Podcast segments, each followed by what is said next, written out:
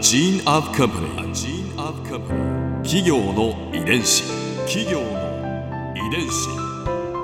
全国に546万社以上あるとされる日本の企業その企業の数だけ理念があり使命があり人間ドラマがありますこの番組ではさまざまな企業のトップや社員の方にお話を伺いながら成長する企業の DNA を解明していきます企業の遺伝子。ナビゲーターは私千葉なクララとクオン株式会社代表の武田隆さんです。武田隆です。よろしくお願いします。本日はキーコーヒー株式会社代表取締役社長柴田豊さんをお迎えしております。どうぞよろしくお願いいたします。柴田です。よろしくお願いします。今回はキーコーヒーの成り立ちについて伺います企業の遺伝子。キーコーヒーはうん。1920年創業の日本におけるコーヒーのリーディングカンパニーです。武田さんって日頃どんな風にコーヒーを楽しまれてますか？私はなんか毎朝コーヒー飲まないとちおょっとはい仕事に向かえないです。コーヒー派なんですね、はい。千葉野さんは飲まれないですか？私今ちょっと妊娠中なんで、うん。でも飲みたくなる時がたまにやっぱりあって、はい。カフェインレスのうん。あのコーヒーをうん。いっぱいいただいたりいうことありますね、はい。香りがいいですよね、なんか豊かになる感じがすごく私も大好きです、まあそんな私たちの暮らしに欠かせない日本のコーヒー文化をなんともう101年にわたり支え続けているのがキーコーヒーさんなんですね100年前に日本にコーヒーがあったんですねねえ、うん本当に驚きまずはまあキーコーヒーの成り立ちから教えていただけますか、はい。えー1920年、えー大正9年ですね。うんえー横浜で、まあ、コーヒーの商店として、えー創業したのが始まりですね。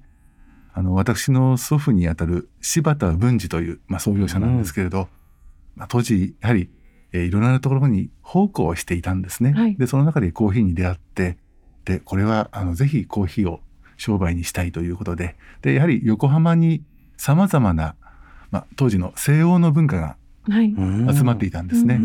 パンンですとか、ケーキですとか、で、その中でコーヒーもあったので、自分もぜひコーヒーを商売にしたいということで、えー大正9年に立ち上げたのが始まりです。うん大正時代ですよそれうと、んその創業の場所、横浜ですとか、他の港町もうん西欧人、欧米人の方がたくさんいらっしゃったので、土地柄えーそういったものに触れる機会が終わりになったうんそうですねということなんです。ハイカラというか、そういったものに憧れるうん日本人もたくさん集まっていて、まあ、創業者も若者でしたから、うん19歳でそういったものに憧れがあったんだと思いますね。創業の時に19歳だったんですか、そうですね。うんへえおしゃれというかこう流行に先進的なものに敏感な方だったんですか、そうですね。後になってみるとそうだったかもしれませんけど、うん。まだ10代で本当に貧しい家の子供でしたから、うん。必死だったと思いますね。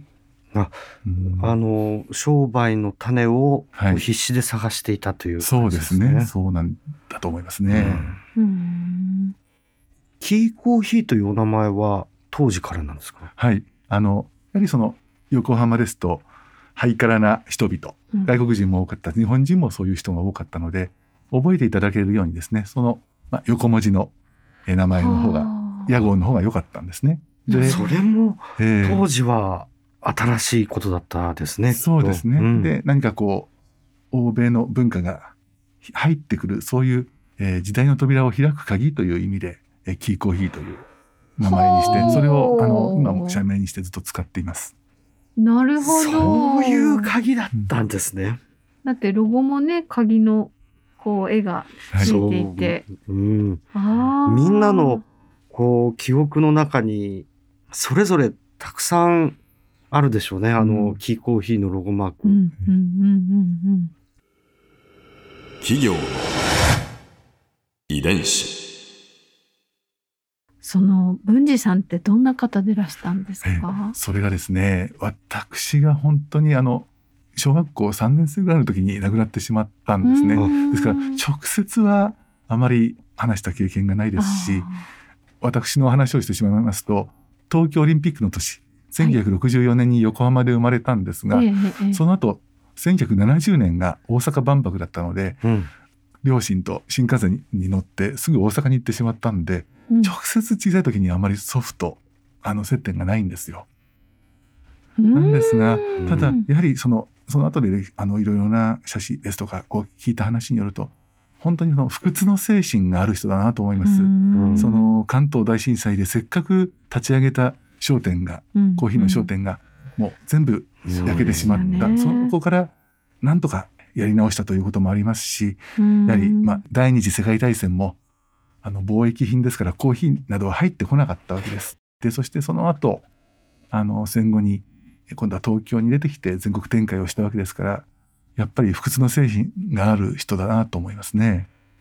そうですよね、うん普通だったらちょっとくじけちゃいそうですもんね。ねこれでも、まあ、創業当時からきっと変わらぬパッションでいらしたんだと思うんですけどコーヒー文化を日本に築いていくっていうふうにずっとお思いになってたっていうのはななんかすごいなと 思ってそのストーリーとして。だって全く最初は根付いてなかったものじゃないですか。あの本当にコーヒー文化と言ってくださるとあのありがたいですし確かにはい、私どももそのコーヒー文化を一環として築いていくそういう気持ちはあるんですけど、うんうんうん。でもコーヒーの品質はやはり良くなくてはいけない。品質第一主義というのも貫いているんですがうん。もう一つやはり100年を思い起こしてみるとコーヒーを誰でも簡単に美味しくということをずっと心がけてきたなと思いますうね。ん。つまりもちろん今で言うとバリスタの方とかはい。あるいは喫茶店のオーナーさん、うんうん。そのプロの方を尊敬をしながらもですねやっぱりあの憧れのものを自分も美味しく入れてみたいという生活者の方にうん。どうやったらコーヒーにタッチしていただけるだろうかということでコーヒーってそんなに遠い存在じゃないんですよ、うん誰でも簡単に美味しくコーヒーを飲んでいただけるんですようんというようなそういう活動を100年してきたと思いますね。なるほど手の届かないものではなくて、日常の景色の一つとしてということですね。はい、そっか。すでにあるジャンルカテゴリーの中でこうシェアを争って戦うという勝負じゃなくて、うんうんまだその市場もない中でコーヒーというジャンルを日本に根付かせるっていうそういう戦いですもんね初代の。そうですね、はい本当にゼロからというところはありますよね。うんここで Clara's View Point。今回印象に残ったのはやはり創業者の文治さんのエピソードでしょうかねだってあの当時ってコーヒーってまだまだやっぱり珍しいものでしたでしょうしだって今までお茶をたしなんできたあの日本人が多分コーヒーを最初に見た時ってなんか黒い液体 なんか苦いしっていう印象だとは思うんですよ。でもそれなのになんかこうこのコーヒーをこれからの日本に根付かせたいっていうその先見の明といいますかそういったものが終わりだったんだなって。きっと文治さんって、まあ、お若くてらして19歳創業当時19歳だったということなんですがちょっとおしゃれな方だったんじゃないかなって私想像してます。当時のお写真なんかねあるとぜひ拝見したいですね。企業の遺伝子。